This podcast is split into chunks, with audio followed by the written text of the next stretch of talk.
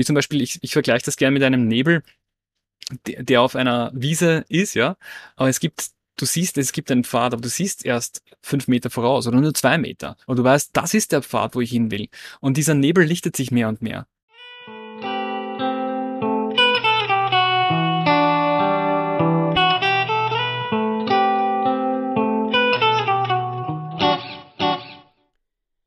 Hallo, ich heiße dich herzlich willkommen. Mein Name ist Ben Neumann, ich bin Mindset Coach und lade in diesem Podcast Gäste zu Gesprächen über Sinn in ihrem Leben ein. In Staffel 1 sind meine Gesprächspartnerinnen und Gesprächspartner vor allem Menschen aus meinem professionellen und privaten Umfeld. Und ich darf mit ihnen über ihre Lebensgeschichten, Ups und Downs und Erfahrungen im Umgang mit ihren Sinnfragen sprechen. Mein heutiger Gast heißt Georg Martinka und ich hatte große Freude, mich mit ihm ausführlich über seine Geschichte zu unterhalten. Er ist Pionier der deutschen Online-Kongressszene und das seit 2015. Georg liebt die aktuelle Zeit und diese digitale Ära, in der wir leben und die sich immer mehr eröffnet. Er wünscht sich, dass dadurch viele Menschen natürlich wachsen können und in ihre Kraft kommen, um wiederum anderen, vielen Menschen mit den eigenen Gaben helfen zu können. Ein erfolgreiches Business aufzubauen, und das als Online-Unternehmer oder Unternehmerin, ist eines der schwierigsten Dinge, sagt er. Weil Unternehmer sein viel mit Persönlichkeitsentwicklung oder dem spirituellen Weg, wie Georg ihn nennt, zu tun hat. Er hat sich zur Aufgabe gemacht, Menschen auf diesem Weg zu helfen. Mit der von ihm entwickelten Mi-Methode begleitet er Menschen auf ihrem Weg zum Online-Business und damit in die Freiheit und Selbstbestimmtheit. Auf seinem Weg zu dem Punkt, wo er jetzt steht, hat er nicht immer auf Bali gewohnt und häufig auch ganz andere Dinge gemacht als jetzt. Er ist in seiner Kindheit auf Welttournee gewesen, wie er spaßeshalber sagt, und hat eine Zeit lang mal nur von Marmelade gelebt. Wir erklären in diesem Gespräch, wie es dazu kam und was ein Online-Kongress eigentlich genau ist. Ich fand es faszinierend, wie klar und deutlich er durch sein Leben gegangen ist. Er hat teilweise radikale Entscheidungen getroffen und ist stets seiner Mission gefolgt. Er schien einen guten Kontakt zu seiner Intuition gehabt zu haben und erklärt auch, wie er diesen Kontakt mit seiner Intuition pflegt, trainiert und für die eigene Zukunft nutzt. Sehr besonders finde ich, wie für Georg die spirituelle Welt und zum Beispiel das Meditieren und die wirtschaftliche Welt und das zum Beispiel Unternehmersein Hand in Hand gehen. Bevor es gleich richtig losgeht, möchte ich noch auf meine Webseite hinweisen, auf der du weitere Impulse, Events und konkrete Coaching-Angebote von mir rund um das Thema mehr Sinn im Leben findest. Schau gerne vorbei unter www.bentneumann.de. Auf das uns das Gespräch mit Georg berührt und uns Mut macht, unser Leben klar und liebevoll zu führen und unserer Mission zu folgen.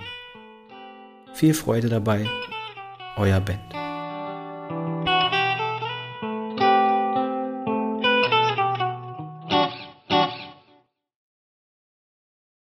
Hallo Georg, guten Morgen. Schön, dass du da bist bei Was mit Sinn. Ich freue mich sehr, dass du dir Zeit nimmst.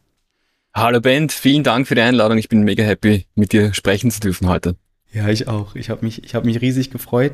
Mensch, erzähl doch zuallererst einmal, ich habe das Privileg zu sehen, wo du dich gerade befindest, die Zuhörenden leider nicht. Ich sehe ein, ein, eine Wiese, nee, ein Feld hinter dir und, und auf jeden Fall sieht es anders aus als, als bei mir aus dem Fenster. Wo sitzt du gerade? Ich sitze gerade in Lovina in Bali. Wir haben uns da aufs Land zurückgezogen, um einfach fokussiert zu arbeiten. Wir haben ja gutes Internet. Äh, ist gar nicht so selbstverständlich am Land, aber das ist einfach super für uns, dieser Rückzug, um wirklich ja, tief zu forschen, ja, persönlich als auch jetzt beruflich. Ich arbeite sehr viel am Tag und es gibt sehr viel zu tun und I love it. Und das ist sozusagen hier am Land sehr einfach zu machen, äh, fern von jeden Ablenkungen. Wir wohnen normalerweise in, äh, im Süden von Bali, in Canggu und da ist einfach die Welt ein bisschen bunter und schriller und dem sind wir nicht irgendwie äh, entronnen, sondern einfach strategisch ausgewichen für einen Monat, weil es einfach äh, ja, ein bisschen ein Tapetenwechsel für den Fokus hat da Sinn gemacht und deswegen bin ich da ja nah am Meer Wer den Song kennt, There is so much magnificence near the ocean, der weiß, wovon ich rede. Beziehungsweise wer mehr war, da geht einfach sehr viel einfacher. Ja. Man geht hier auf die Veranda und ist äh, binnen einer Sekunde mega inspiriert und spürt das Leben. Also ich liebe das und ich kann das jedem empfehlen. Das ist so Wahnsinn, finde ich, was das Meer, also mit mir auf jeden Fall macht. Ich kenne sehr viele, denen es ähnlich geht.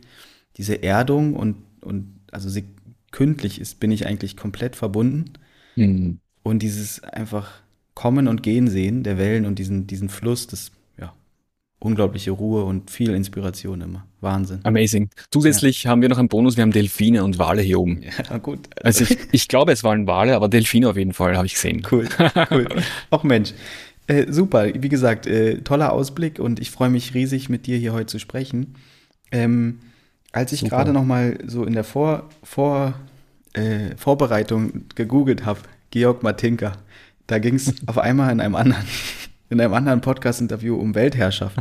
Und ähm, ich bin total gespannt, mit dir heute darüber zu sprechen, was du über Weltherrschaft denkst und auch, warum du eigentlich auf Bali sitzt, wen du mit wir meinst, wenn du sprichst und äh, einfach insgesamt ein bisschen deine Lebensgeschichte zu erzählen mhm. oder äh, äh, ja, Revue passieren zu lassen, zu reflektieren. Und ich weiß, dass so Sinnfragen für dich auch ein Treiber waren, ähm, dass mhm. du dort jetzt sitzt und mit dieser Klarheit und diesem Fokus und diesem stetigen Lächeln irgendwie ähm, äh, mir jetzt hier gegenüber sitzt und dass äh, diese, diese Sinnfragen und auch die Phasen, wo, wo sie dich vielleicht besonders geprägt haben, darum soll es heute vor allem gehen. Mhm, schön. Ja, du hattest ein total buntes und irgendwie eine kleine Welttournee quasi in deiner Aufwachsphase, in deiner Phase, wo du zum Erwachsenen wurdest. Du bist äh, Anfang der 80er Jahre geboren in mhm. Bratislava. Mhm. Und ähm, erzähl doch mal, was, wie, wie so das Familiensetting war, dass du quasi geboren wurdest und vor allem, wie dann diese Welttournee, wie du sie genannt hast vorhin, wie die so, wie die so aussah. Super gern, ja.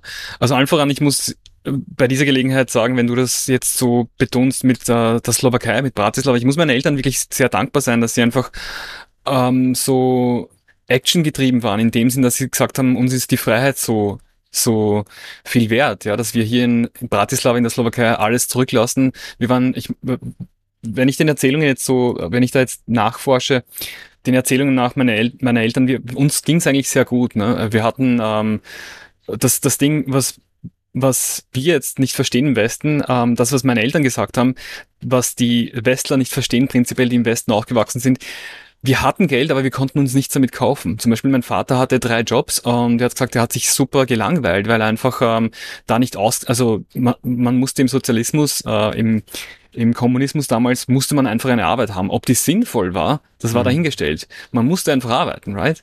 Also jetzt ähm, prinzipiell, um Geld zu verdienen etc., das ist jetzt ähm, etwas ein anderes Setting, aber prinzipiell, wenn man sagt, du wirst zum Arbeiten gezwungen und du äh, hast eigentlich mit dieser Arbeit keinen Sinn zu erfüllen, das war für meinen Vater ziemlich äh, schwierig und für meine Mutter natürlich auch, aber das sind diese Geschichten, die ich hörte, wo mein Vater einfach zur Arbeit gegangen ist und gesagt, er hat sich eingesperrt in seinem Büro und es hat nichts zu tun gegeben.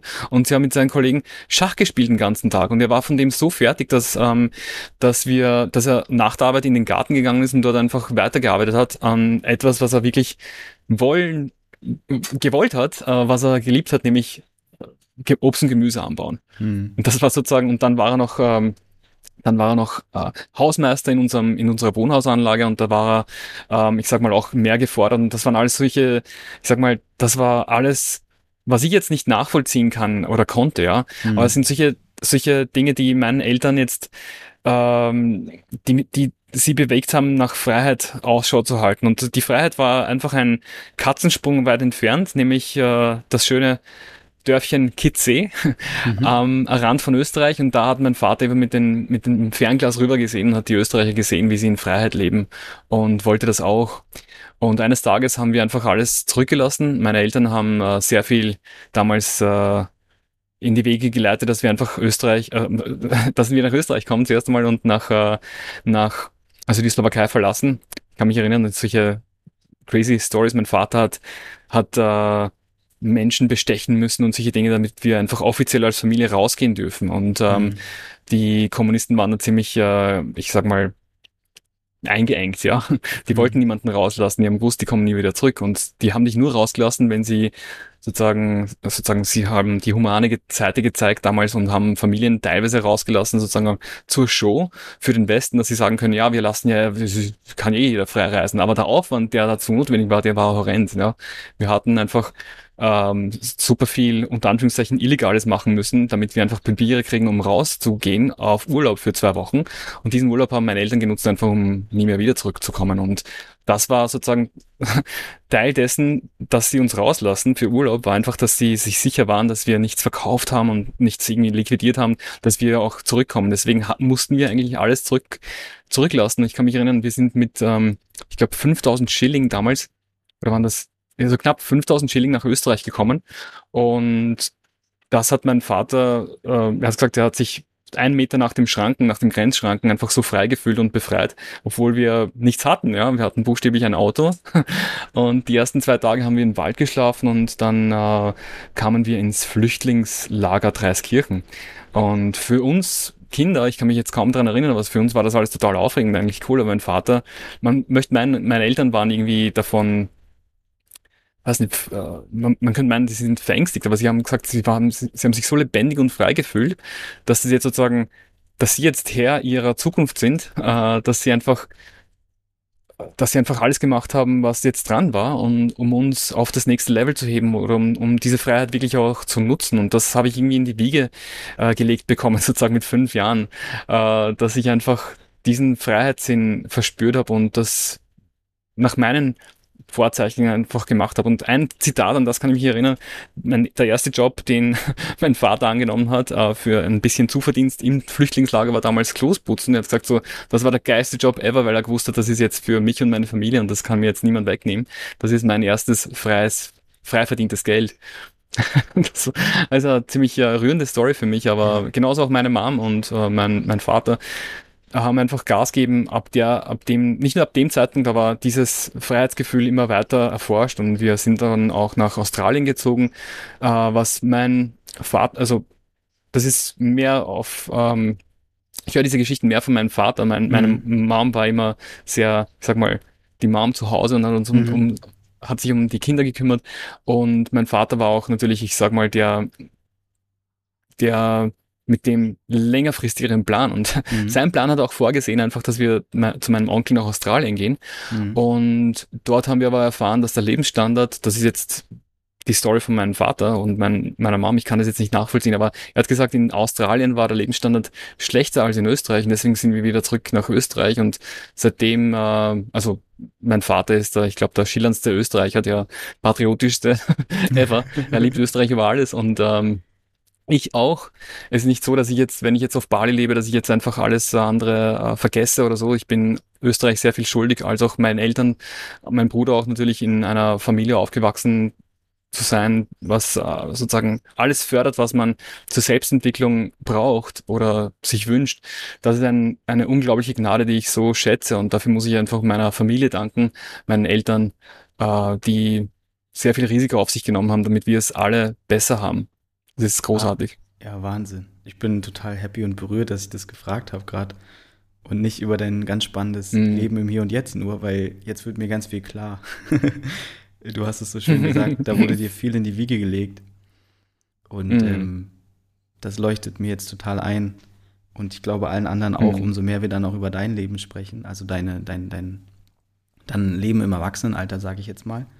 Aber Wahnsinn und unglaublich mutig mhm. und äh, für, für dich und euch. Ihr wart also zwei Brüder, also du hast noch einen Bruder, habe ich so mhm. verstanden? Mhm. Wahrscheinlich eine, ja, eine, eine prä massiv prägende Zeit damals. Absolut. Also ich, ich, ich habe wirklich eine sehr gut behütete Kindheit gehabt und ich kann mich da jetzt nicht beschweren über irgendwas. Wir hatten, mhm. ich, ich hatte ich hatte alles, was ich gebraucht habe. Natürlich jammert man als Youngster, wenn man irgendwie, keine Ahnung, nicht, äh, keine Ahnung, fünf Spiele kriegt für einen Gameboy, sondern nur eins, ja. Und der mhm. Freund oder die Freunde in der Schule haben ja zehn und so weiter. Also wir haben nie im Luxus gelebt, aber ich kann nie sagen, dass es uns an irgendwas gefehlt hat, weil wir mehr oder weniger einfach Bescheidenheit gelernt haben und ähm, es klingt jetzt irgendwie zu spiri, aber uns waren wirklich diese inneren Werte und Zusammensein als Familie sehr viel wert. Und das äh, war, das hat nie in großartigen Luxus gemündet, sondern wir haben einfach Zeit, in Zeit investiert, ja. Mhm. Wir hatten keine, keine großartigen Spielsachen oder wir haben aber super Urlaube gehabt, wo wir einfach äh, nicht weit gefahren sind, aber dafür waren wir zusammen. Das, ja. äh, da bin ich, ähm, wenn ich es nicht eh schon war, zu einem mega Familienmensch geworden, ja. Mhm. Und mir fehlen auch jetzt meine Eltern sehr. Durch diese Reisebeschränkungen, durch Corona ist mein, äh, ich sag mal, sehr sehr regelmäßiger Trip nach Österreich jetzt ausgefallen für längere Zeit und das muss ich jetzt nachholen, um so länger in Österreich bleiben. Ja, ja. Also ich, ja, droh, ich drohe mich schon mal an.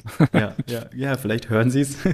ähm, äh, Mensch, da freue also freu ich mich oder ihr euch wahrscheinlich total, euch wiederzusehen. Ich, ich kann mhm. richtig spüren, wie, wie da eine, wahrscheinlich durch all die Geschichten und, und diese Welttournee oder dieses, ja auch, also du hast so schön gerade beschrieben, ihr hattet alles und gleichzeitig jeder, der davor zugehört hat, fragt sich, ihr hattet doch fast nichts. Also zumindest an mhm. dem Zeitpunkt, wo ihr. Und trotzdem fühlt es sich für dich an, fühlte es sich für dich an und du sagst es immer noch. Ihr hattet alles und das, ja, wahnsinnig immer. berührend. Super. Immer, ja. Super, super, total toll. Es ist großartig und ich, ich habe davon da, daraus einfach so viel gelernt, dass man materialistisch sehr viel, also dass es da nie genug geben kann. Ja. Ähm, ich, ich bin jetzt nicht extrem wohlhabend in dem Sinn. Ich habe einfach, ich bezeichne mich aber als reich, ja? ja, weil ich einfach wirklich alles tun darf, was ich will. Und ich bin jetzt nicht durch Finanzen jetzt äh, eingeschränkt, aber ich bin, ich habe, ich benutze diese Finanzen, ich sag mal weise durch meine Elternschule, dass ich einfach äh, die Freiheit von mir und den Menschen, die mir lieb sind, meiner Community, meiner Familie einfach sehr oben anhalte und mhm. dafür arbeite. Ja. Und da, damit passiert sehr viel Schönes. Also ich, mich hat dieses Mindset nie im Stich gelassen. Ja. Ähm, sich selbst zu ermächtigen und damit auch andere, ja. die einem wiederum zurückhelfen. Ja. Lass uns doch mal schauen, wie es dann, wie es dann überhaupt dazu kam, dass du jetzt eben wirklich tagtäglich Menschen dabei hilfst, in ihre Ermächtigung zu kommen oder, oder, oder ihre Visionen in der Welt zu, zu verfolgen und wirklich an, an dir oder, oder mit dir haben ja Hunderte, Tausende vielleicht schon Freude gehabt und, und irgendwie lernen von dir, wie man eben übers Internet auch ähm, ja, Massen bewegt, jetzt im positiven Sinne, Weltherrschaft, aber da kommen wir gleich zu. Die, ähm, wie ging wie ging's dann so, also an irgendeinem Punkt hast du wahrscheinlich ja mal entschieden, entscheiden müssen, wo dein berufliches Leben hingehen soll. Mhm. Wie alt warst du da und was waren so deine ersten Gedanken? ja, großartig. Ähm, ich war, also in Österreich äh, haben wir die Wahl zwischen, zwischen Militärdienst und Zivildienst und ich hatte, äh, ich habe die Geschichte von meinem Bruder gehört, äh, beziehungsweise gesehen live.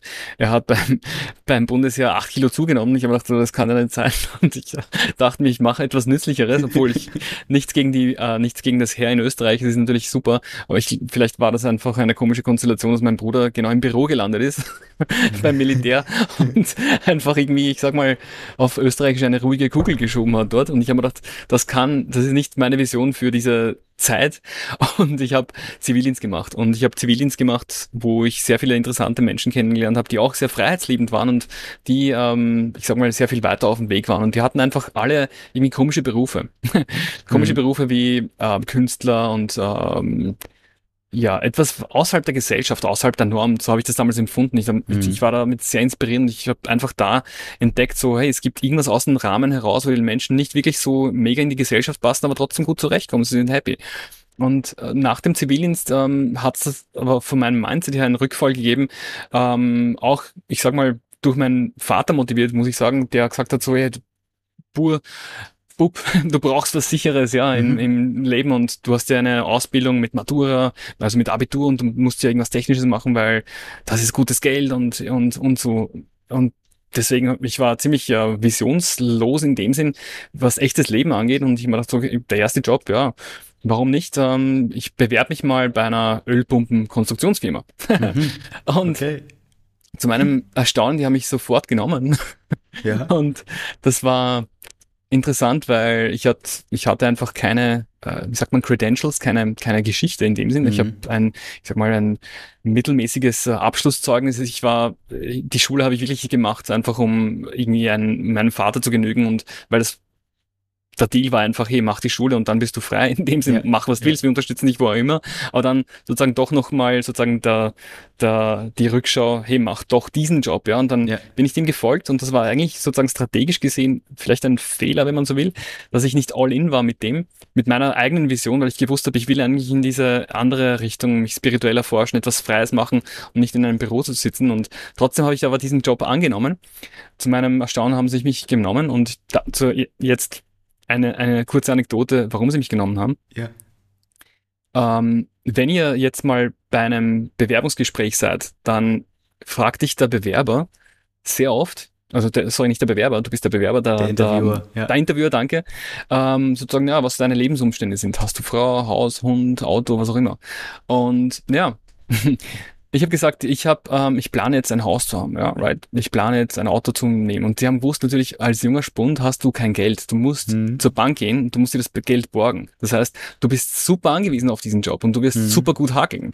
Und ich habe das einfach so aus dem Bauch heraus gesagt, weil das die Norm war damals in der Gesellschaft oder jetzt auch in der Gesellschaft, dass man halt eben Frau, Hof, Hund, was auch immer und Auto ja. sich borgt von der Bank. Und das war halt meine Lebensvision damals. Und das war eigentlich der Einstieg ähm, in diesen Job, obwohl ich einfach sicher im Vergleich zu anderen vielleicht un unterqualifiziert war, aber es ist sozusagen, man lernt auf dem Job, aber es war die Motivation war offensichtlich, dass ich diesen Job behalten wollen würde in Zukunft, ja, weil ich eben ja, äh, sehr wahrscheinlich verschuldet werden würde, äh, ja. sein wir. Und deswegen habe ich diesen Job eigentlich bekommen. Das war sozusagen mir im Nachhinein sehr klar. Aber ich habe diesen Job nicht lange ausgehalten, weil wegen einem Zitat, also nichts gegen diese Firma, die war ein Traum. Und kannst du, also was du, sozusagen, kannst du, bevor mhm. du dieses Zitat sagst, ja. ähm, kannst du einmal erzählen, was hast du da gemacht? Ölpumpenfirma. Konstruktion für Ölpumpen. Was, was, was, eine... was hast du da getan?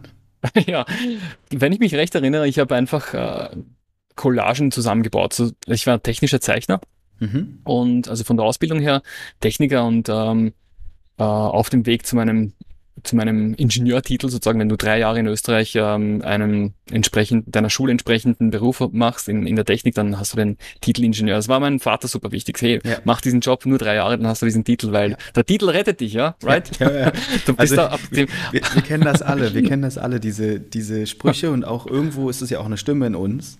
Ja, total. War es, war es auch bei mir noch, äh, oder ist es immer noch ab und zu, dass, naja, aber die Titel und irgendwann vielleicht werde ich sie brauchen und und äh, dann hast du wenigstens was in der Tasche. Und also es sind ja alles Gedanken, die letztendlich Sicherheit suggerieren wollen.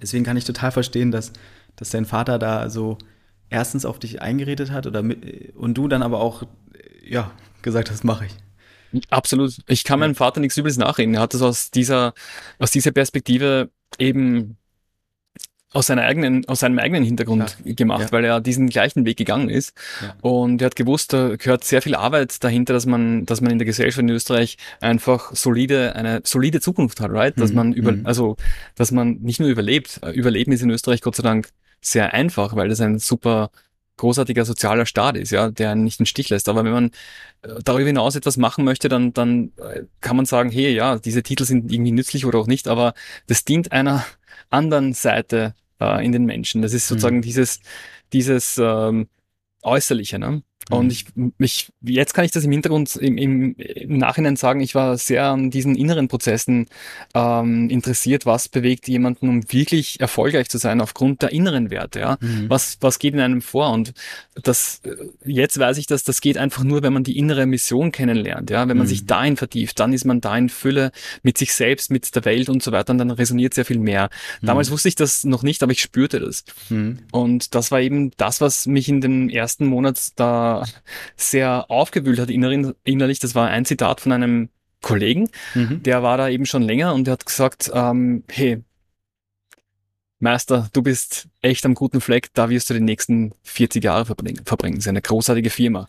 Und ich war schon eigentlich im Wickelwackel mit mir, weil ich, weil ich äh, einfach die Umstände schon gekannt habe. Das war, die Arbeit war super. Also, aber sie hat mich einen Spaß gemacht und sie hat mich nicht erfüllt, ja. Und das war etwas meiner Ausbildung entsprechend. Und dieses Szenario, diese Vorstellung, ich müsste jetzt die nächsten 40 Jahre hier sitzen bis zur Pension, das war für mich einfach, das war für mich etwas, was mich ähm, innerlich zerrissen hat. Diese, diese Gewissheit, dass ich in ja. dieser Sicherheit sitzen würde und nichts von der Welt, nichts von meinen Träumen und von meinen äh, tiefen Bedürfnissen irgendwie befriedigen werde. Wahnsinn. Und ich werde, ich werde hier in Sicherheit sterben ja. sozusagen in Sicherheit, aber irgendwie innerlich sterben. Und das war für ja. mich, am nächsten Tag habe ich gekündigt dann. Wahnsinn. Ich habe einfach meinen Mut zusammen, ich war einfach kurz davor, dass ich in dieser Minute noch sage, so ich stehe auf und gehe raus, aber das wäre irgendwie sehr asozial, aber ich habe mich dann nochmal überrissen, einen Tag zu warten und die waren alle sehr verständnisvoll und ja, äh, ich war dann weg und habe einfach begonnen, äh, mit diesem technischen Wissen, das ich hatte, du musst ja immer mit Computern arbeiten und irgendwie was konstruieren und das war damals, ich war damals sehr gut in 3D-Programmen und ich ja. habe konnte auch Photoshop durch diese Dinge. Und das hat mir eben, eben doch was gebracht, weil ich einfach ganz was anderes gebracht, gemacht habe. Nämlich ein Freund hat mich gefragt, ob ich ähm, beginnen kann, Grafiken für ihn zu machen. Er war im Webdesign und ich habe ihn dann begonnen auszu, auszuhelfen um, ich glaube, 300 Euro fallweise und das war für mich genial. Ich habe einfach mhm. Ähm, mir eine Wohnung gesucht um, ich glaube, das waren damals 120 Euro, wirklich ein, ein Loch, aber ich, es war mein Loch, das war genial. Mhm.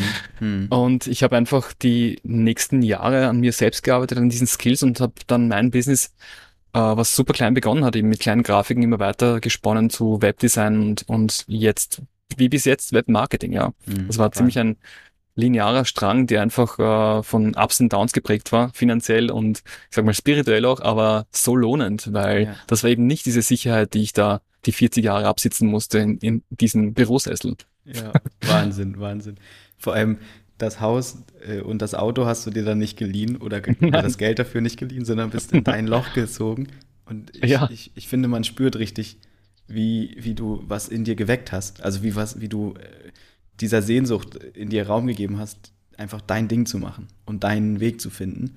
Und du sprichst auch viel lebendiger. Also da, da ist richtig viel Freude dann da, wenn du über diese, über diese Zeit sprichst, die halt nach. Wie lange warst du letztendlich bei der, bei der Firma?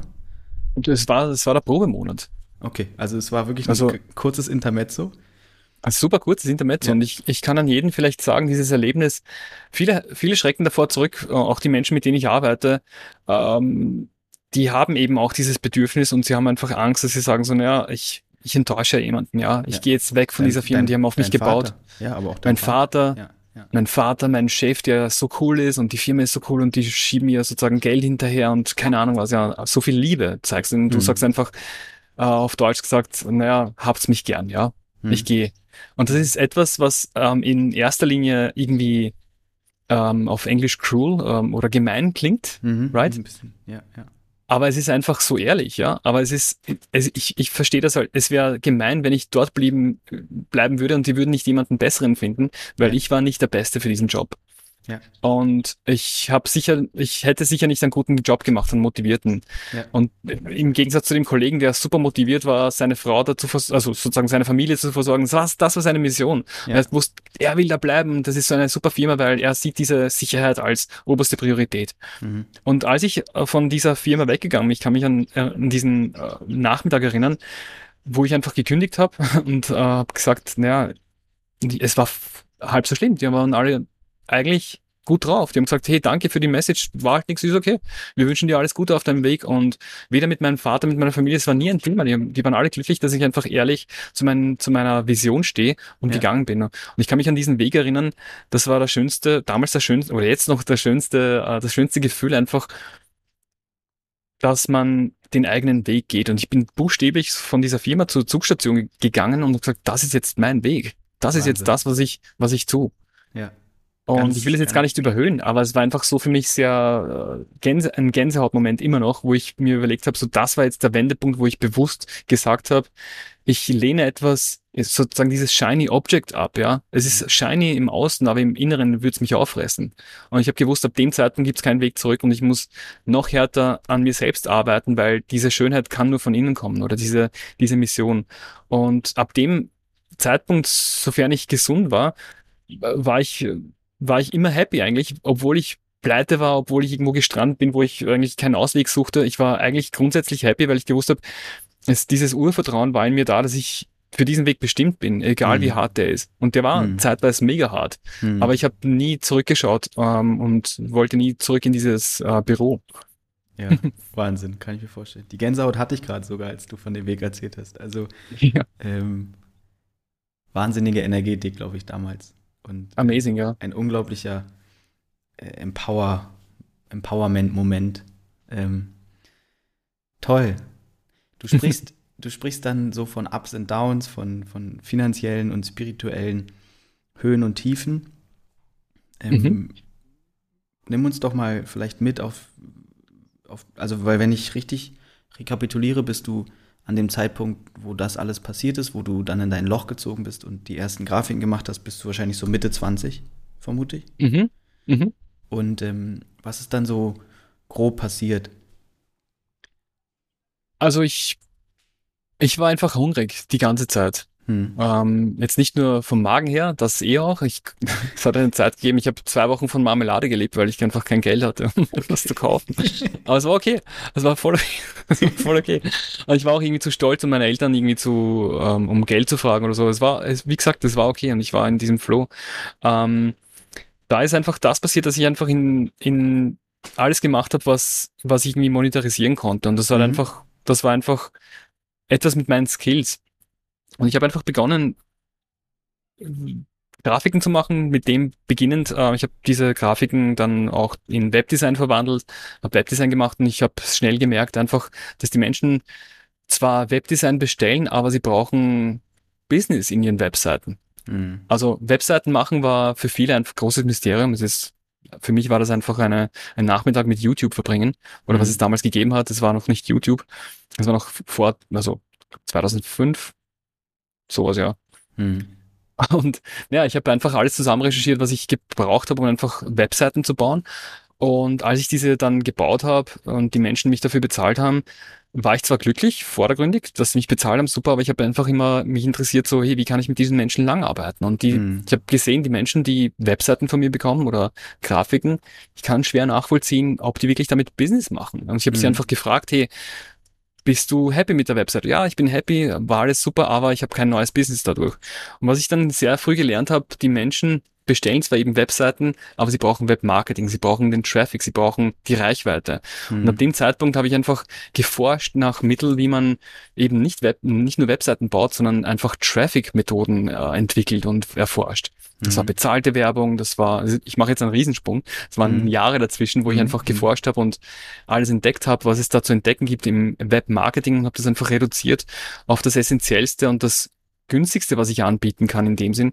Ich hatte nicht die wohlhabendsten, ähm, wohlhabendsten äh, Kunden damals, aber es war sehr wohl gutes Geld, weil sie einfach sehr lange geblieben sind. Das war mein äh, Alleinstellungsmerkmal, dass ich den Menschen einfach wenig Geld äh, vorab abverlangt habe, in dem Sinn für die Erstellung von Dingen, aber für die Betreuung nachhaltig, für Traffic und so weiter. Mhm. Und da bin ich mit sehr vielen Kunden eigentlich, mit dem großen Teil der Kunden, die lange mit mir geblieben sind, massiv gewachsen, weil sie später verdient haben durch meine Arbeit und ich, sie konnten mich dann auch mehr bezahlen. Mhm. Und das ist zu meinem, zu meinem ähm, Credo geworden, sozusagen, ich habe mir selbst geholfen und habe mit diesem Wissen anderen geholfen. Aufgrund dessen haben sie mir dann geholfen. Und so ist es ein ewiges, äh, eine ewige Spirale der Awesomeness, die nach oben richt, äh, zeigt, ja. Mhm. Also das war großartig, das zu erleben und da sind äh, großartige Projekte entstanden und, und nachhaltige Partnerschaften und irgendwann einmal bin ich auch natürlich über Kongresse gestolpert und habe das entdeckt als, ja, ich würde fast schon sagen, eierlegende Wollmilchsau, wenn mhm. man das so sagen will.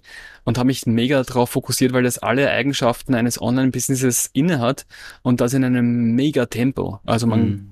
man kann jetzt einen Online-Kongress bauen in drei Monaten als totaler Beginner mit null Ahnung von irgendwas, was die meisten machen in der Community mhm. und in der Me-Community. Und das äh, kann einen empowern, um einfach alle Dinge, alle Energien zu verstehen im Internetmarketing, was man braucht, um nachhaltig zu bestehen. Und das ja. lernt man relativ schnell, ich sag mal kurz Tipp mit, mit Online-Kongressen.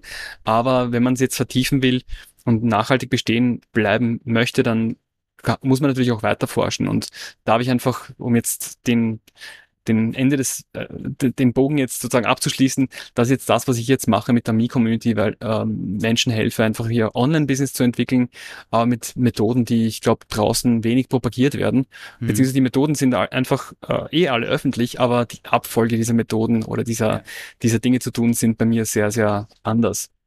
Ja, ja du bringst, bringst immer eine sehr gute Systematik in, in, in die, ja, in das, was, was es vielleicht insgesamt auf dem Markt gibt schon an oder an Erfahrungswerten und du bringst es immer in, also ich habe selbst schon mal davon profitieren dürfen und, und bin immer, immer wieder gerne auch im Kontakt mit dir, weil ich, weil ich realisiere oder weil ich immer sehe, wie, wie du diese, diese Systematik reinbringst, die anderen wiederum hilft, ähm, sich halt nicht mit x verschiedenen YouTube-Videos oder Seiten oder sowas auseinanderzusetzen, sondern du bist wie so der Anlaufpunkt, wo man weiß, den Weg erstmal gehen, gerade wenn man Anfänger ist im Online-Business und dann, ähm, ja, und dann äh, wird das schon positive Erfahrungen, also wird man tolle Erfahrungen machen. Und ich, ich bin selbst immer wieder total baff, welche Menschen in dieser Community quasi sich diesem Medium Online-Business Online-Kongress widmen. Das Mhm. sind ja oft echt Leute, die vorher noch nie irgendwas erstens mit Unternehmertum und zweitens mit Online zu tun hatten. Und du Mhm. schaffst es regelmäßig, diese Menschen zu empowern. Und vielleicht erzählen wir, also gehen wir da noch mal kurz rein. Was ist denn Mhm. überhaupt ein Online-Kongress? Also ich weiß gar nicht, viele Mhm. meiner Zuhörenden, vielleicht jetzt in der Corona-Zeit viel, viel populärer geworden, aber erzähl uns doch mal vielleicht ganz kurz, was ein Online-Kongress eigentlich ist. So wie super du gern. Ein, super gern. Ja, danke für die Gelegenheit. Ich äh, kann gar nicht genug von Online-Kongressen reden, weil das mein Leben massiv verändert hat. Was eh schon in der Veränderung war, aber das war ein Mega-Turbo um, und das war auch der Hintergrund, warum ich sehr, also massiv befreit worden bin von Dingen, die, wo ich festgefahren war. Also jetzt noch um die Story abzuschließen, ich hatte in Österreich eine Werbeagentur und da, die war okay, die ist gut gelaufen, aber mich hat's, ich war lokal gebunden, sagen wir mal so. Und ich habe mich einfach mehr, dann, ich, ich wollte international arbeiten und international auch leben, reisen und so weiter und war eben gebunden an meine Kunden in äh, meinem in meiner Heimatstadt und darüber hinaus in Wien ein bisschen. Das war halt sehr lokal und ich habe äh, gewusst, da muss ein radikal radikaler Bruch kommen mit dem mit meinem mit meinem sesshaften Business, sage ich jetzt mal. Mhm. Und ich habe einfach gespürt, da wird was kommen. Ich habe einfach vertraut und gekommen ist was. Äh, Meine Freunde damals, äh, Thomas war bereits ein langjähriger Freund und der hat mich einfach gefragt, äh, eines Tages, hey, wir würden gerne bei dir vorbeikommen, weil du hast schnelles Internet in deinem Büro und wir würden gerne ein paar Videos aufnehmen. Ist das für dich okay? Und ich sage, hey, klar, kommt vorbei und so weiter. Und sind gekommen, haben Interviews gemacht und ich habe halt immer wieder ihnen über die Schulter geschaut, was das ist und Sie haben gesagt, ja, das ist ein Online-Kongress, das ist ein, etwas, was wir von einem, äh, von jemandem gelernt haben. Wir sollen das tun und ähm, so schaut's aus. Wir machen Interviews und wir werden es veröffentlichen und dafür auch Geld verlangen. So im Groben, ich sag, oh, interessant, okay. Und als ich mir die Seite von ihnen angeschaut habe, was sie selbst gemacht haben, erstens einmal, das war aus meiner Sicht des Experten, des äh, hochtrabenden Webdesigners etc., des Profis sozusagen, war das für mich eine Katastrophe. Ich dachte, die, um Gottes Willen, was machen die da? Die haben viele tausende Euro investiert und das wird garantiert in die Hose gehen, right? Das, Ja. Die Seite war aus meiner Sicht super hässlich. Ja. Und ich, ich war kurz davor, dass ich gesagt habe, bitte mach das nicht. Und wo, ich habe mich schon, hab mich schon gedanklich, gedanklich darauf eingestellt, hey, verlangt das Geld zurück, das geht in die Hose und äh, spart euch dieses Geld noch für etwas Gescheites, ja. Mhm. Macht's doch was Gescheites. Ja. Am besten. Und äh, ich habe Gott sei Dank die Klappe gehalten, weil dieses Projekt von diesen Amateuren, wie ich es Mhm. gesagt habe damals, wie ich es empfunden habe, war ein Riesenerfolg. Sie hatten 15.000 Nettoeinnahmen mit äh, diesem Online-Kongress. Mhm. Und was war jetzt ein Kon Online-Kongress? Ganz konkret, im Grunde ist es so, du hast ein Thema, was du, wofür du brennst, was dich interessiert prinzipiell und du lädst damit, damit Experten ein, bei dir zu reden. Du nimmst diese Interviews mit den Experten auf und gestaltest es, du führst sozusagen Regie, was wann kommt, welche Information, was ist sozusagen der Wissenspfad, den du präsentieren möchtest für jemanden, der von Null kommt und da sich vertiefen möchte. Du lädst dazu Experten ein, du interviewst sie, arrangierst es und veröffentlichst es binnen ähm, 14 Tagen. Mhm. Die, und die Experten bewerben auch diesen Event. Die Mhm. haben auch äh, eine Provision davon, wenn jemand das Bonuspaket kauft. Das ist sozusagen die Download-Möglichkeit. Aber prinzipiell ist dieses, dieses Event über zehn Tage frei, Mhm. was jeder eben kostenlos mitmachen kann. Aber jeder, der etwas mehr haben möchte, Bonusse und die Aufnahmen, wer das länger behalten möchte als zehn Tage, der kann sich eben ein Paket kaufen. Das ist sozusagen das Businessmodell hinter diesem freien, kostenlosen Modell. Und das geht super. Das, äh, viele nutzen das, also heutzutage mehr denn je. Aber Mhm. wir waren damals eben mit Thomas und Katrina, wir waren die ersten, die das dann professionalisiert haben, äh, 2015 und haben unseren ersten Kongress gemacht mit vereinigten Kräften, als ich eben gesehen habe, dass das super funktioniert. Ich habe dann ein paar, ein bisschen meinen Senf auch dazugegeben, was und ein paar Ideen, äh, wie man etwas verbessern kann. Und wir haben einfach sehr schnell äh, eine Firma gegründet, wo wir all in gegangen sind und äh, wir wollten einfach eigene Online-Kongresse produzieren, weil das eben mit vereinten Kräften so großartig war und lohnend Mhm. finanziell als auch spirituell, würde ich sagen. Und bevor wir uns versehen haben, haben uns die Menschen einfach von links und rechts gefragt, hey, wir wollen das auch machen, ja, wie ihr. Und dann haben wir einfach einen Online-Kurs erstellt, auf Nachfrage eben, haben das verkauft und hatten sozusagen die erste äh, oder die größte, die deutschsprachige Online-Kongress University, was sehr schnell eigentlich mehr wurde, weil wie du richtig gesagt hast, Online-Kongresse sind ein Turbo fürs Business oder das ist eigentlich die, die Rakete fürs Business. Wenn man jetzt mit Null beginnt, ist es ein gesamtes, war das eine gesamte Business-Schule. Es war nicht nur eine Kongressschule, sondern wir haben das sehr schnell zu etwas mehr gemacht als nur Kongressen. Das war in den ersten ähm, Jahren einfach sehr erfolgreich und meine Partner haben eben die Firma verlassen und ich fokussiere mich eben weiter auf dieses äh, ganze Feld, holistische Feld, nicht nur Kongresse, sondern eben, das ist jetzt auch die Ergänzung, was jetzt meine Arbeit prägt, nach dem äh, Ausscheiden jetzt von Thomas und Katharina. Sie, sie wenden sich jetzt ihrer Spiritualität zu und sind damit sehr fokussiert. Mhm. Ähm, ich verwende einfach immer noch äh, die äh, Online-Kongresse als sehr wichtiges Tool der jetzt neuen Mi-Methode, was eben holistisch die Menschen von, ja, von, von 0 auf 100 bringt, businessmäßig, als auch, ich würde sagen, spirituell mit der eigenen Entwicklung. Ja, es ist total schön, auch nochmal für mich zu verstehen, ähm, wie das Ganze losging mit Katharina und Thomas.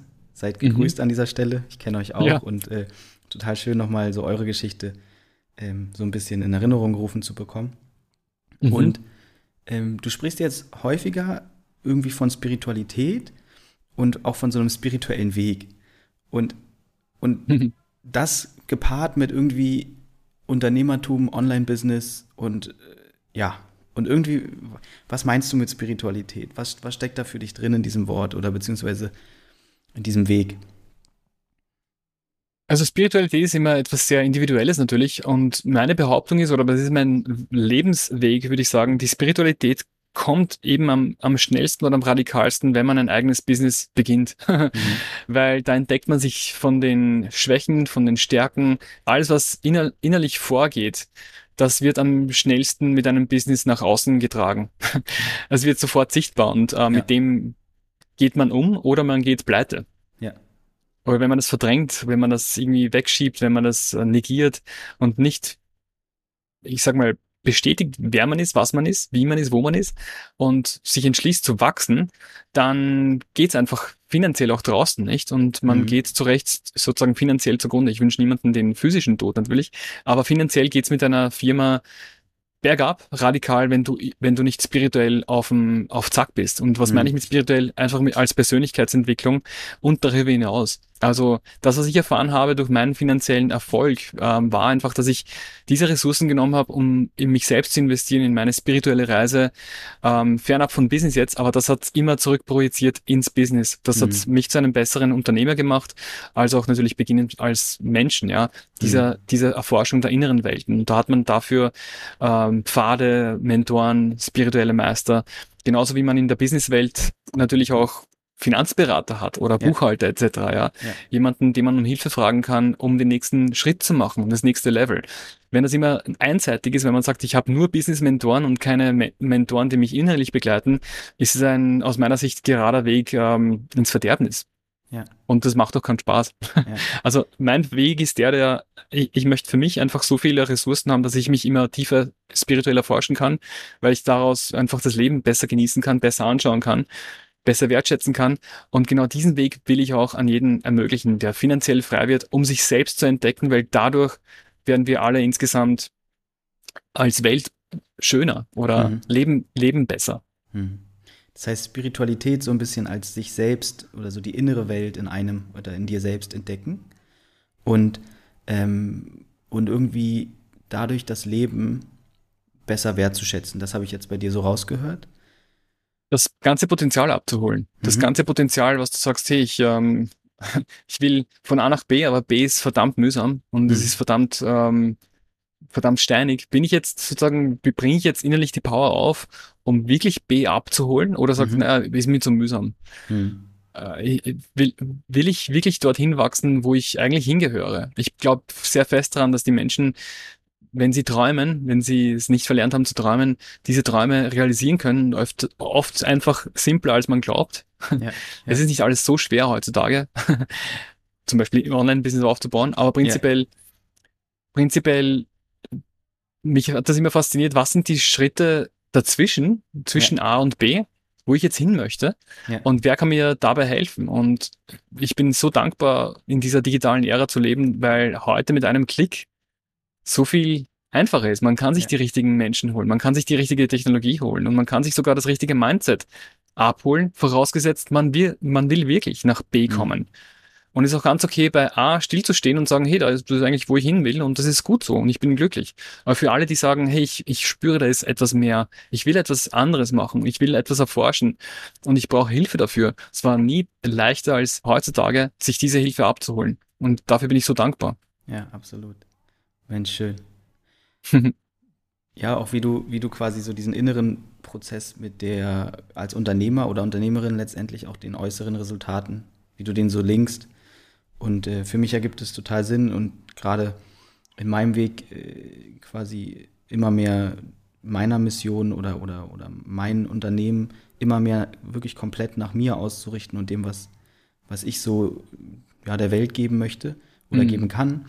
Ähm, da kann ich, kann ich das, was du sagst, nur be bestätigen. Also es ist mhm. gerade, wenn man sich eh gerne oder viel mit sich beschäftigt und vielleicht so der Frage nach dem eigenen Sinn, ähm, ist, ist der Prozess des, des Unternehmers werden oder einer Unternehmung aufbauen ein unglaublich lehrreicher und ein toller Spiegel und äh, eine große Wechselwirkung. Ja. Großartig. Mir, ja. mir gefällt das, wenn du sagst Spiegel. Es ist ja wirklich ein großartiger Spiegel. Ja. Und jeder, der, ich sag mal, zum Beispiel jetzt sehr offensichtlich und banal und auch schön, wenn jemand einfach finanzielle Freiheit anstrebt, dann zeigt dieser Spiegel als erstes zuerst in dich hinein. Und wenn du weißt, in dir stimmt vieles nicht in dem Sinn, dass du sagst, du hast, du hast Ängste oder, oder Blockaden oder du spürst, dass mit dir etwas nicht okay ist und du willst Freiheit, diese Freiheit. Freiheit in dir selber ist vielleicht gar nicht da die Freiheit in dir selber ist nicht da oder wenn du einfach spürst, und es ist so wichtig, äh, diese Intuition zu pflegen, ähm, diese, diese, diesen Intuitionssinn, dass man sagt, ich weiß, dass etwas nicht okay ist und es ist okay, dass nicht etwas nicht okay ist, weil das ist der Beginn vom, vom Prozess, ja. Hm. Und das, das mal zu sehen, das ist ein großartiger ähm, Empowerment-Moment, wenn man sagt, etwas stimmt hier nicht, ja, wie, wie mit mir damals, mit diesem Schlag sozusagen äh, auf den Kopf, wie, mhm. wie jemand, wie, wie Yusuf hat er geheißen.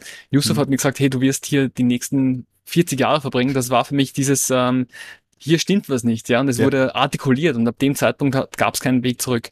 Ja. Und wenn man sich das ganz offen zusteht, radikal, dann gibt es tatsächlich keinen Weg mehr zurück. Und wenn man mit sich ehrlich ist, dann wird man alles Unternehmen auch äh, auch mühsame Dinge machen, die einfach mhm. dann aber mit so viel Wert und so viel Wertschätzung erfüllt sind, dass man einfach lebt, ja. ja. Ich kann es jetzt nicht besser sagen, aber man spürt das Leben dann radikal. Und das ist mhm. schön, wenn man ehrlich zu sich ist und seinen Weg entdeckt. Und mhm. der muss jetzt gar nicht so mega klar sein, aber wie zum Beispiel, ich, ich vergleiche das gerne mit einem Nebel, der, der auf einer Wiese ist, ja. Aber es mhm. gibt du siehst, es gibt einen Pfad, aber du siehst erst fünf Meter voraus oder nur zwei Meter. Und du weißt, das ist der Pfad, wo ich hin will. Und dieser Nebel lichtet sich mehr und mehr. Das ist so ein schöner Prozess. Ja. ja. Äh, wie, wie war denn dieser Intuitionssinn, äh, von dem du gerade gesprochen hast? Der hat ja auch viel mit diesem Nebel zu tun. Also du läufst vielleicht trotzdem, ähm, weil du weißt, da ist ein Pfad oder du weißt, du wirst den Pfad finden.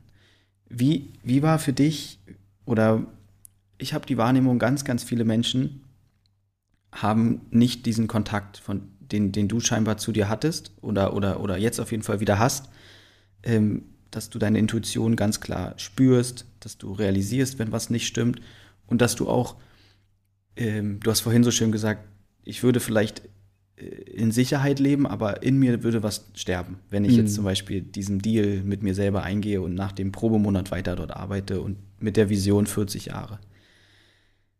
Ähm, viele Menschen, glaube ich, haben diesen Kontakt zu ihrer Intuition und diesem nicht. Hattest du den immer oder, oder welche, welche Rolle, wie, wie hat er sich entwickelt und welche Rolle spielten für dich in deinem Leben Vision und eben Intuition, hm. diesen Visionen dann zu folgen? Hm. Großartige Frage. Also ich, ich glaube, das war beim besagten Zivildienst habe ich eben Menschen kennengelernt, die ganz anders waren, als ich es gekannt habe. Damals so mhm. weirde Spirits, Mhm. Und die haben, die haben mit mir meditiert. Also äh, an einen kann ich okay. mich gerne erinnern. Der Peter hat einfach äh, während seiner Freizeit draußen in der Wiese, wie ich Rasen gemäht habe, am, beim Nachbarnhaus oder musste, ähm, hat er einfach meditiert, äh, während bis seine bis seine Schützlinge zurückgekommen sind. Das war ein, ähm, das war also damit man das ganze Bild klärt, das war äh, eine Institution, wo sich äh, Menschen mit Handicaps einfach äh, aufgehalten haben. Und ich war im Frühdienst und am Abenddienst. Das heißt, die Menschen, die ich betreut habe, mit, gemeinsam mit den Betreuern, die waren, ähm, die waren in der Früh da für mich. Also ich war für sie da in der Früh mhm. bis neun, von fünf bis neun. Und dann sind sie in die Arbeit gegangen. Das war ein, ein paar Häuser weiter. Das war so ein Dorf. Und dort konnten sie eben entsprechend ihrem Handicap arbeiten und dann sind sie in ihre Wohnhäuser zurückgekommen. Also ich habe eigentlich sehr viel Zeit gehabt für mich, wo ich einen Frühdienst hatte und oft bin ich geblieben einfach äh, zwischen neun und drei bin ich in den Häusern geblieben, weil es war zu mühsam heimzufahren. Äh, habe ich vielleicht eine Jause geholt und bin geblieben mit den Menschen, um, um die in den Häusern auch gearbeitet haben. Und einer war eben Peter auch und der hat äh, meditiert. Und ich habe mir gesagt, mhm. dachte, was für ein weirder Typ, ja. Und was macht er da? Was macht er da? Weird. Und ist einfach da in der Wiese gesessen, wo ich einfach beim Nachbarhaus gemäht habe. Und ich habe immer, wenn ich Rasen gemäht habe, hat der draußen meditiert. war ziemlich weird. Obwohl ich Rasen gemäht habe. Und ich habe schon gewusst, dass es irgendwas Spirituelles und das hat mich einfach dann inspiriert und äh, hat mich das dann, es ist einfach eine sehr simple Übung einfach. Jeder, der meditieren möchte, der kann das sofort beginnen. Und man fühlt sich halt am Anfang, wie ich es auch tat, ziemlich weird damit, aber man entdeckt sehr schnell diese, diesen großen Schatz, ähm, was einem da verborgen geblieben ist bis dahin, weil was dir verborgen geblieben ist, war sehr wahrscheinlich die Ruhe und dieses, äh, ja, dieses, diese innere Na Natur, die aus dir hinauskommt und die kommt nur raus, wenn du mal still bist und mhm. es mal sein lässt, alles was da ist. Ja. Und das, was rauskommt, war bei, das, was rauskam, war bei mir eben dieses starke Bedürfnis nach, nach Freiheit und ähm, das materialisiert sich einfach in der, in der, in der echten Welt, in der materialistischen Welt als ein Pfad, den du auf einmal, der sich vor dir öffnet, aber du hast die Fähigkeit, diesen auch zu sehen. Hm. Durch dieses Training der Intuition. Und dieses Training hm. der Intuition ganz banal, einfach nur durch Stille. Ob das jetzt Sport ist, ob das ähm, Sex ist, wenn man hm. jetzt den Gedanken einfach äh, klären kann, wenn man jetzt gedanklich nicht dauer ein Dauerfeuer hat im, im Kopf, wenn man das regulieren kann. Oder dieses Dauerfeuer als Dauerfeuer identifiziert und einfach Stille übt, dann kommt der Weg unweigerlich auf dich zu. Und ich bin der Meinung, dieser kommt eigentlich permanent jeden über den Weg im, im wahrsten Sinne, aber man erkennt den viel mhm. leichter. Und man mhm. kann sich diesem viel leichter hingeben, obwohl er so gefährlich wirkt, unter Anführungszeichen. Ja. ja. Und das war das, was ich einfach sehr lange ähm, unbewusst geübt habe, weil das einfach Spaß gemacht hat, einfach auch mal an gar nichts zu denken. Ja. ja. Ich bin jetzt nicht der Mega-Sportler, aber das war auch diese, dieses äh, nahe Verhältnis zum Sport, wo ich einfach sehr viel gelaufen bin und es jetzt auch weiter tue. Aber das ist etwas, was ich sehr gern gemacht habe, Wege zu entdecken, wie man still wird im Kopf, auf das das, was dran ist, jetzt gerade, und ich sage mal, das ist etwas vielleicht Göttliches, was äh, einem hier suggeriert wird, hineingeflüstert wird, dass man das überhaupt hört. Und diese mhm. vielen Wege, Tools, Mittel, Menschen entdeckt im Leben, die schon da sind und diese als Meister wahrnimmt und sie um, auch um Hilfe fragt. Ja, mhm. Das ist etwas, was man, was viele Menschen, ich glaube, wo sich viele Menschen schwer tun, um Hilfe zu fragen, einfach aus Stolz. Absolut, ja. Wie ich damals, weil, weil ich, ich habe zwei Wochen Marmelade gegessen, weil ich einfach meine Eltern nicht fragen wollte, dass sie mir helfen, ja. ja. ich habe ich hab schon meinen Weg gefunden, aber vielleicht wäre einfach äh, besser geworden, wenn ich meine Meister, meine Eltern, ja. die sie wahrlich sind, in meinem Leben auch einfach gefragt hätte, ja. Ja, absolut. Diesen Stolz überwunden hätte. Ja, schön. Wenn du das so erzählst, dann ähm, habe ich, würde ich gerne noch ergänzen, weil viele Menschen, die nicht meditieren oder die gerne meditieren lernen würden, die denken, glaube ich, immer, wenn du, wenn man das so beschreibt, wie du jetzt, dass es irgendwann den Moment gibt, wo man gar nichts mehr denkt, wo einfach mhm. Ruhe im Kopf ist. Und ich glaube, das ist, das ist ein Bild, also dadurch denken viele Leute, meditieren ist total schwierig. Mhm. Weil ich erlebe es so, dass, dass es nie ruhig ist. Aber wie gehe ich mit diesen Gedanken um? Also es gibt mhm. diese ganz schöne Metapher von, es sind halt vielleicht Wolken, mhm. die kommen und gehen. Also die Gedanken, ich, ich beobachte sie mehr. Aber Ruhe wird es fast nie geben. Und dann kann ich aber unterscheiden, umso mehr ich das tue, und das hört sich bei dir genauso an, welche dieser Gedanken sind vielleicht einfach nur Gedanken, kommen und gehen, und wo steckt wirklich ein ehrliches, eine Sehnsucht von mir dahinter? Wo steckt was drin, wo ich richtig spüre, ey, da habe ich gar keine Lust, dass diese Wolke weggeht. Weil da, da will was wachsen, da will irgendwas, da ist es was Neues, da, da spüre ich eine Aufregung, und, und so ein Reiz. Und ich glaube, das meinst du wahrscheinlich mit diese Stille und dann irgendwie, ja, gucken, was, was als nächstes kommen soll. So, würdest du dem so zustimmen? Nein, also jeder hat eine, natürlich eine sehr individuelle Erfahrung mit äh, Meditieren. Mhm. Prinzipiell ist, ist die Idee, die sich, glaube ich, gut auszeichnet, na, dieser nachzugehen, ist einfach den Kopf wirklich leer zu kriegen von eben mhm. auch Bedürfnissen, dass man mhm. nicht diesen Weg nachgeht, weil dieser Weg führt dann zu vielen anderen Wegen, die halt mhm. eben auch ähm, ihre Schattenseiten mit sich haben, weil dann kriegt man, wenn man einer Begierde folgt, dann kriegt man auch natürlich sozusagen unweigerlich auch wieder die Schattenseiten davon mit mit und dann ist man in diesem Rat der Gedanken und Ängste, Bedürfnisse etc. gefangen. Also es zahlt sich aus, natürlich diese Stille zu üben und das ziemlich radikal. Ähm, ich bin ein großer Freund von geführten Meditationen, aber die können nicht, die, die müssen nicht unbedingt ähm, wo, wo jemand äh, qualifiziert einfach dich in eine, äh, in eine Situation führt, mit gesagten Worten, hm. mit einer Geschichte. Aber ich sage mal, das kann dienlich sein als Einstieg, aber die, die, die Größe, die ich jetzt erfahren habe mit äh, Meditation, war einfach wirklich, und das ist Low-Tech, man kann, braucht nicht einmal eine geführte Meditation oder irgendwelche Tools dazu. Man kann einfach wirklich alles ausradieren, was einen um, umgibt, ja. Und keine Technologie, mhm. keine, keine geführten Dinge, die einen irgendwo hinführen, die, wo, wo man gar nicht hin will, sondern man gibt sich einfach begibt sich auf den inneren Weg. Man hört auf seinen Atem, der ist immer mit, mhm. mit einem, und irgendwann mal ist dieser Atem auch äh, einfach unsichtbar oder unhörbar. Und man hört auf einmal Dinge, die, ich sage jetzt nicht stimmen, aber man hört auf einmal Dinge wie den Herzschlag. Und das ist oft ein, einfach ein, ein Zeichen, dass man tiefer gegangen ist, ja, wenn man sich nach mhm. dem, nach dem nach dem Atmen auf, den, auf das Herz fokussieren kann.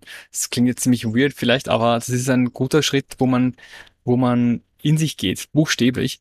Und dann öffnen sich Kanäle auch für Dinge, die man nach der Meditation empfängt, nämlich wenn der Kopf leer ist. Hm.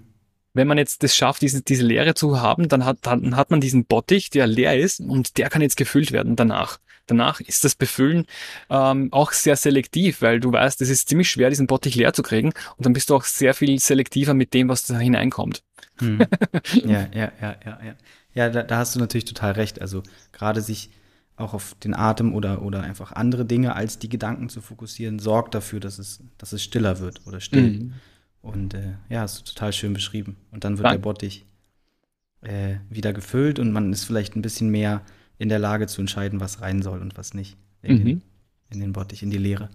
Okay, das heißt, das ist so eine Art, wie du irgendwie zu Visionen kommst oder wie sich Visionen für dich in dein Leben auch so im täglichen, hört sich so an, wie du denen immer, immer weiter folgst und Raum gibst. Also es gibt ein, bei mir, ich habe eine Vision und ich tue täglich mein Bestes, dieser Vision intuitiv nachzugehen. Das ist jetzt nicht mhm. wirklich ein Businessplan. Es gibt zwar einen Businessplan mit Zahlen, Key Performance Indikatoren, aber es ist nicht das, was ich einfach anstrebe, sondern was mhm. ich anstrebe, ist einfach ähm, hellhörig zu sein für das, was sich am Tag ergibt. Mhm. Und das, was sich am Tag ergibt, kann manchmal radikal mit dem also dem gegenüberstehen, was du eigentlich geplant hast, aber so viel mehr Sinn machen.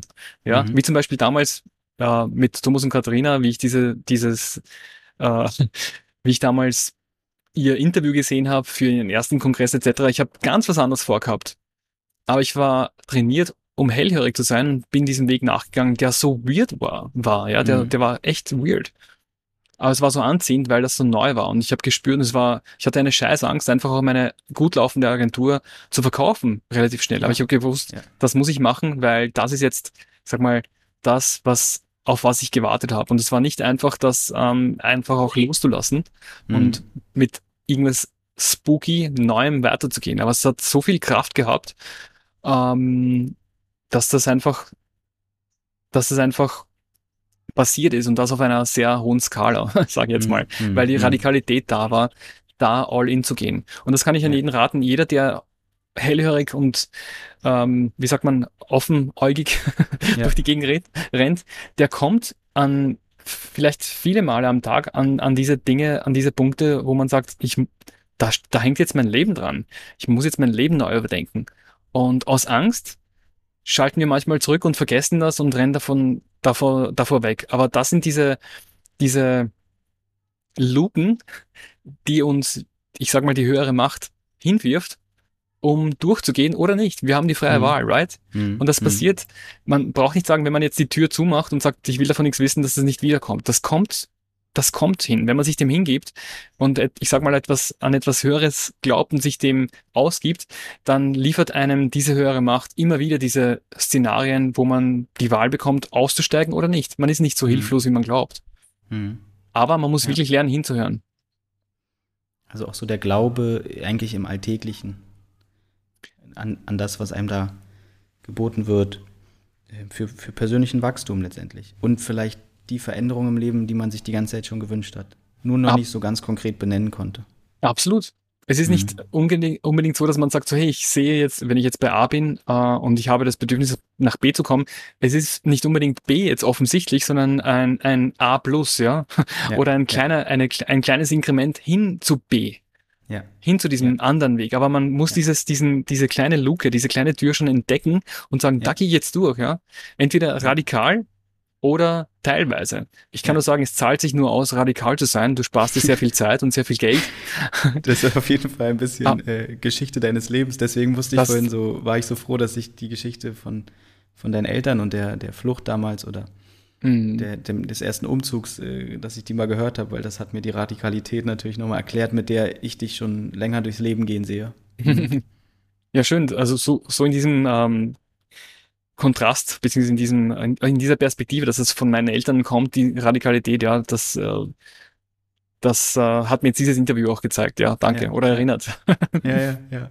Auch lustig, weil es ja dann auch in anderen Settings wieder eigentlich äh, rat, haben sie dir dann nicht zur Radikalität geraten, sondern eher zu dem normalen Weg, in Anführungszeichen. Aber so, so hat er doch alles seine Licht- und Schattenseiten und äh, nee, ich, ich, ich würde noch mal gerne verstehen, weil wenn jetzt jemand sagt, ja, A scheint nicht mehr so ganz passend zu sein und B, ich weiß nicht ganz, aber wie würdest du oder was, was für eine Idee hast du oft von B? Wie beschreibst du für dich B oder wie kannst du B wahrnehmen, fühlen? Wie gehst du da vor, auch wenn du weißt, B ist noch weit weg? Äh, ich habe mir da immer sehr leicht getan, weil ich mich immer mit super interessanten Menschen umgeben habe und das bewusst, ja. Es war, mhm. ich hatte einfach immer hochinteressante Freunde und es waren nicht irgendwie, ich sag mal, Saufkumpels oder sowas. Sogar in meiner mhm. Stumm- und Drangzeit. Ich hatte nie irgendwie Leute um mich herum, die äh, ihre Zeit die gewusst haben, wie sie ihre Zeit totschlagen, sondern sie hatten einfach immer eine Art Vision, Mission und sie haben darüber gesprochen und sie haben einfach gebrainstormt, wie sie ihren sogenannten Weltherrscherplan umsetzen mhm. möchten. Das hat mich immer inspiriert und ich habe da immer ähm, partizipiert und meinen eigenen Weltherrscherplan sozusagen ähm, geübt, ja. Mhm. Und ich habe zu jedem Zeitpunkt meines Lebens einfach einen Mentor gehabt, der einfach diesen einen Meter voraus war. Das ist das, was ich sage, hey, A, von A nach B zu kommen. Dieser Mentor war einfach auf äh, B, äh, sorry, auf mhm. äh, A plus oder mhm. einen Millimeter voraus oder einen Meter nur. Und als ich dieses Level erreicht habe, habe ich in Freundschaft sozusagen diesen, dieses Mentoring unbewusst oder bewusst beendet und habe einfach gesehen, es kommt ein neuer Mentor auf mich zu. Du, du weißt ja diesen Spruch, wenn der Schüler bereit ist, dann erscheint der, der Lehrer. Das mhm. war immer so. Mhm. Und ich habe das immer verfolgt als Wahrheit und einfach vertraut, dass der nächste Mentor, jemand, der mir auf den nächsten Level hilft, erscheinen wird. Und so war das immer so. Manchmal schneller, als mir lieb war. Ja, und ich. Ich, ich bin meinen selber, ja. Mentoren so dankbar auf diesem Weg und es muss aber auch natürlich auch eine Zeit geben, wo man sagt, so ich, diese, diese Zeit ist abgeschlossen mit jemandem mhm. und man geht weiter, mhm. weil man hat eine Mission vor oder man hat eine Vision, wo man hin möchte. Mhm. Und das, das ergibt sich entweder sprunghaft oder in Inkrementen. Mhm. Ja. Und beides ist okay. ja, ja. Jetzt hast du gerade nochmal Weltherrschaft gesprochen und äh, wir sind ja so auch ein bisschen eingestiegen. Was ist denn dein Weltherrschaftsplan und warum Weltherrschaft? ja, es hat sich da einen witzigen Spruch entwickelt. Ich glaube, ich, hab, ich sage zu jedem dann, äh, hey, hallo Weltherrscher, weil ich bin der Überzeugung, dass jeder seine eigene Welt beherrscht, ob jemand weiß oder nicht außer man sitzt jetzt irgendwo im Gefängnis und äh, ist in Fesseln und so weiter, dann ist man mhm. Entmächtigt. Aber prinzipiell wieder als freie Menschen. Äh, und wie gesagt, ich habe von Marmelade gelebt. Auch da habe ich, auch da habe ich gesehen, dass ich auch mit wenigen Ressourcen einfach meine Situation im Griff habe, solange ich frei bin und entscheiden kann, was ich jetzt machen kann. Und mhm. da ist, da bist du Weltherrscher deiner eigenen Welt. Ich meine das jetzt mhm. nicht als als äh, Maniac, der irgendwie die Welt erobern möchte, sondern tatsächlich hast du schon in dem Moment, wo du dich dessen bewusst wirst, deine Welt erobert, dass du mhm. die Zügel in der Hand hast und du hast, du hast die Entscheidung jetzt eins, das eine zu machen oder das andere und das ist deine Verantwortung auch, es zu tun als freier, liebender Mensch, der jetzt zum Beispiel an Freiheit interessiert ist oder an Geld oder an Familie. Du, du darfst diesen Weg gehen. Wir sind hier mit dieser Freiheit versehen in, in der westlichen Welt, dass das fast schon unsere Pflicht ist, dies für sich zu entstehen, entstehen zu lassen und andere auf diesen Weg mitzunehmen. Also mhm. das ist das, diese Weltherrschaft, die passiert schon in dir selbst und wenn du ermächtigt bist, wenn du einfach mächtig bist, deinen We eigenen Weg zu gehen, ist es sehr wahrscheinlich, dass viele andere diesen Weg mitgehen wollen und oder dich als Mentor haben wollen. Und da mhm. sind wir jetzt schon beim Businessplan. Ab diesem Zeitpunkt kann auch schon Geld fließen. Du kannst deinen Weg vertrauensvoll und liebend auch verkaufen. Da steht nichts mhm. dahinter. Und das ist auch dieses ganze Prinzip der Mi-Methode, dass man sagt, ich mache mich mit meinen Skills, mit meiner Fähigkeit stark. Ich kenne die Ups und Downs meines Wegs und diese gebe ich an andere weiter, an meine Schüler. Mhm. Und sie können mich dafür bezahlen oder auch nicht. Und man geht halt gemeinsam. Und dieses gemeinsam, gemeinsame Gehen, gemeinsame Wachsen ist, ist, glaube ich, die ureigene Natur des Menschen, dass wir füreinander da sind, um einander zu helfen, auf dem Weg, wo man hin will, eben die eigene Mission zu erfüllen. Diese zu entdecken und diese zu erfüllen. ja, wahnsinnig schön. Cool. Es ist es, ja. Ja. Und das ist auch das, was du gerade mit der Me-Community ja machst, tagtäglich machst, dass du Menschen hilfst dabei, ihre Mission zu entdecken. Mhm. Und dann auch sie unterstützt mit deinem Fahrplan, wo, wobei die Mission entdecken ein Teil des Fahrplans ist, aber dann mit den, mit den nächsten Schritten eben auch technisch ähm, sich daraus vielleicht, also äh, sich daraus immer mehr einem Online-Business zu nähern mhm. und zum Beispiel eben auch einen Kongress durchzuführen. Mhm. Das sage ich so, weil es sich natürlich total lohnt, da auch mal reinzuschauen für diejenigen, die sich das jetzt vielleicht, ähm, also wo das irgendwie eine Art von Resonanz ausgelöst hat. Mhm. Ähm, da werden wir auch noch einen Link zu posten mhm. ähm, unter der Folge. Ja, und jetzt sitzt du auf Bali, hast du vorhin erzählt. ja. Und du hast gesagt, äh, du hast gesagt, wir sind, sind auf Bali. Ähm, es gibt jetzt schon ein kleines Team, was mit, oder, oder du, wer, wer ist wir? Ich habe gemeint, äh, meine Freundin und mein Hund, wir sind jetzt hier auf Bali. Mein Team ist tatsächlich über, über äh, jetzt zurzeit Europa verstreut, Deutschland, äh, Bulgarien und auch Österreich. Ja. Aber wir sind ein sehr kleines Team im Vergleich zu früheren Zeiten mit Thomas ja. und Katharina. Ähm, aber das ist gut so. Und ja, das, das ist eben diese, ich sag mal, in der Community, als auch jetzt firmenmäßig, das ist das was ich an jeden ermögliche, ermöglichen möchte, dass jemand einfach dort arbeiten, von dort aus arbeiten möchte, wo, wo er sein möchte, einfach wo es, mhm. wo man die größte Freude hat und wo man auch unterstützt wird. Zum Beispiel hier auf Bali ist es sehr easy, sich jemanden einfach äh, jemanden zu fragen, der einem beim Haushalt hilft. Ja, es ist sehr üblich hier, dass hier sehr viele Menschen in dieser Industrie arbeiten, die kommen und dir beim Haushalt helfen oder sich ums mhm. Management des Hauses kümmern. Ja, es ist eine, ein, eigentlich ein Urlaubsort und deswegen ist man da darauf eingestellt, dass Besucher hier äh, das Leben ja sehr easy haben, sage ich jetzt mal. Mhm. Deswegen ist es auch so businessfördernd. Also ich genieße es natürlich aus vielen Perspektiven, weil ich mich da massiv aufs Business fokussieren kann und nicht ähm, Zeit mit, ich sag mal, äh, Geschirr abwaschen verbringen muss, ja, mhm. oder mhm. bügeln und so weiter. Und das ist, mhm. ich schätze diese Tätigkeiten mega, aber ich weiß, dass ich einfach meine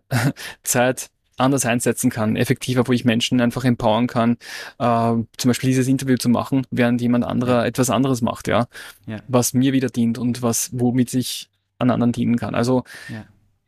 das, das ist jetzt mein, mein meine Message an alle, sich zu trauen, in die Welt zu gehen, weil man da so viel wächst und so viele Möglichkeiten entdeckt, wie man sein Leben optimieren kann auf die eigene Mission.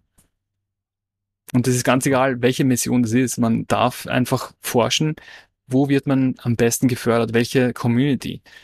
Das ist das auch, was ich in der Community, in der Me-Community etablieren möchte und an dem ich arbeite. Es ist schon etabliert, aber verstärken möchte, dass jeder einfach seine Mission lebt, ja. Mhm. Das diese entdeckt und lebt. Von wo auch immer und wann auch immer. Klasse. Georg, ich fand hm. deine Worte und, und das ganze Interview enorm inspirierend. Ich hoffe sehr, dass es, dass es den Zuhörenden ähnlich ging. Ähm, ein, ein, eine spannende Perspektive aufs Leben und auch auf, einfach, wo du, wo oder wie du gerade äh, lebst und dein, dein Geld verdienst, ist für, für ganz, ganz viele, glaube ich, auch Neuland mhm. oder unbekannt. Und da danke ich dir sehr für den Einblick und danke. die Ehrlichkeit und sogar auch bis, bis zurückzureisen in deine jungen Familienjahre. Ja. Wie, wie geht's dir jetzt so nach, nach, nach dem Interview oder zum Ende? Danke, ich fühle mich mega empowered auch durch dich und durch deine, durch deine Art zu fragen mhm. und das Interview Mensch. zu führen. I love it. Danke Super. dir, ja. Klasse. Mensch, dann geht es uns genau gleich. Wir, wir haben das Glück, dass wir dieses Interview, also zumindest hier in meiner Zeitzone, ich habe das Glück, äh, ich, ich, ich führe es morgen, morgens, also es ist morgens hier gerade und ich habe jetzt noch einen tollen Tag vor mir. Aber bei dir ist auch noch hell, das heißt, du hast auch noch ein paar Stunden ja. und kannst genau. die Energie mitnehmen. Ich laufe jetzt runter zum, zum Meer. Es ist ja. ein Laufweg von einer Stunde und dann wieder rauf. Eine Stunde. Klasse. Das sind jetzt meine nächsten zwei Stunden. Super. Grüß das Meer von mir und ganz, ganz liebe Grüße an dich dein Hund, deine Freundin und bis bald. Amazing, Ben. Danke dir. Alles Liebe. Da, Schöne danke. Grüße zurück. Ciao. Tschüss.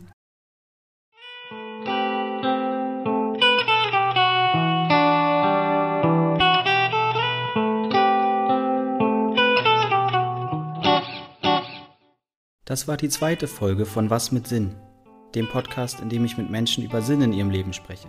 Ich hoffe, dass das Gespräch mit Georg dich inspiriert hat und dir etwas von der Welt gezeigt hat, was dir neu ist. Weiterhin freue ich mich über deine Rückmeldung und Feedback zu dieser Folge und insgesamt zu meinem Podcast-Projekt. Nun erstmal einen wunderschönen Tag und bis zum nächsten Mal.